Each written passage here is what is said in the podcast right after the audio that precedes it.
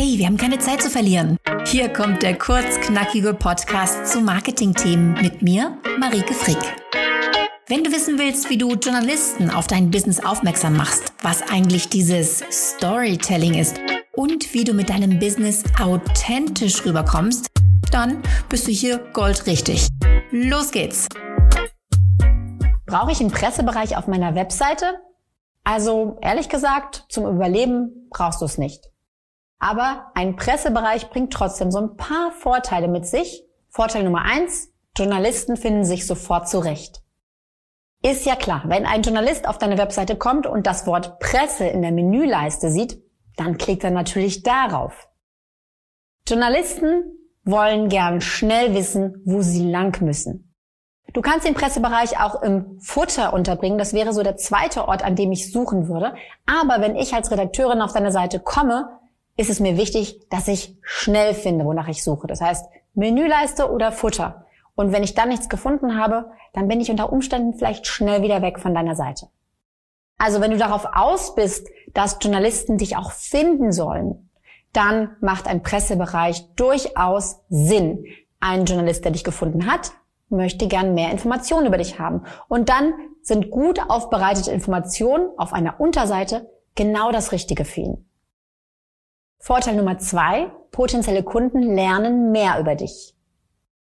Wenn potenzielle Kunden auf deine Webseite kommen, das Wort Presse sehen, kann ich mir gut vorstellen, dass sie da draufklicken, um zu sehen, hm, wo war die denn schon überall?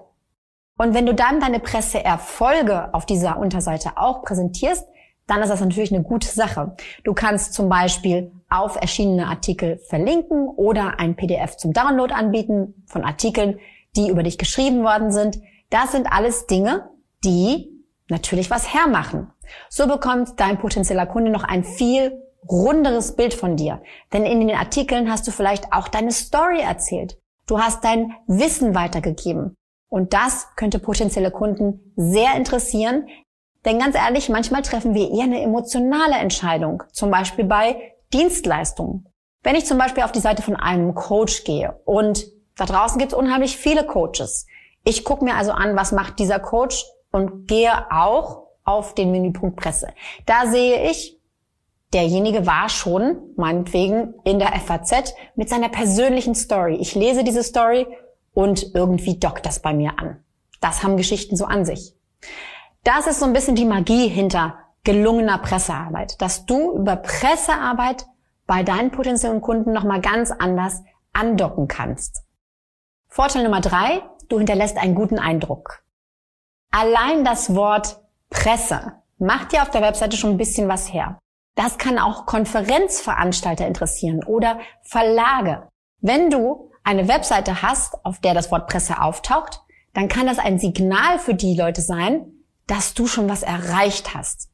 Das ist so ein bisschen etwas, wo man nichts garantieren kann. Das wird dir keinen Buchdeal garantiert bringen. Aber es kann das eine kleine Ding sein, das einen Verleger dazu bringt oder jemanden, der bei einem Verlag arbeitet, dazu bringt, mit dir zusammenarbeiten zu wollen oder zumindest mal genauer hinzuschauen.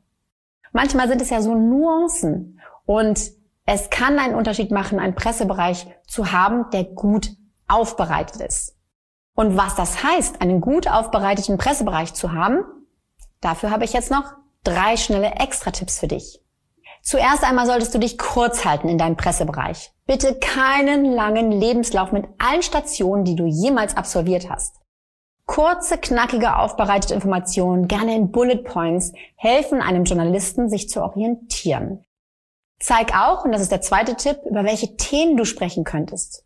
Du kannst zum Beispiel in Bullet Points kurz anreißen, was deine Expertenthemen sind. Auch das kannst du in kurzen, knackigen Bullet Points aufbereiten. Einfach so ein paar Themen, die sich für Interviews eignen. Worüber könnte eine Redakteurin mit dir sprechen? Und der letzte Tipp, setze auf professionelle, freundliche Fotos. Denn wir sind alle Menschen. Auch Journalisten sind Menschen. Und wenn sie jemand anlächelt auf einer Webseite, dann macht das was mit dem Gegenüber. Wenn das Lächeln besonders freundlich ist, dann macht das noch viel mehr aus. Also, bitte keine Schnappschüsse, kein Selfie mit dem Handy, sondern versuch wirklich hier einen professionellen Eindruck zu machen, indem du dich in Szene setzen lässt und dabei möglichst freundlich, sympathisch, nahbar rüberkommst. Denn ich bin schon in Situationen gewesen, wo ich mehrere Interviewpartner zur Auswahl hatte und ich mich letztendlich für denjenigen entschieden habe, der irgendwie sympathischer wirkte. So ist es nun mal, wenn man mit Menschen zu tun hat.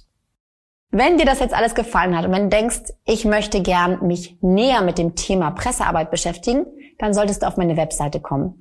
Du findest mich unter wasjournalistenwollen.de und da gibt es ein kompaktes Einsteigertraining, das ich dir sehr ans Herz legen möchte und das dir die ersten Schritte für gelungene Pressearbeit zeigen wird.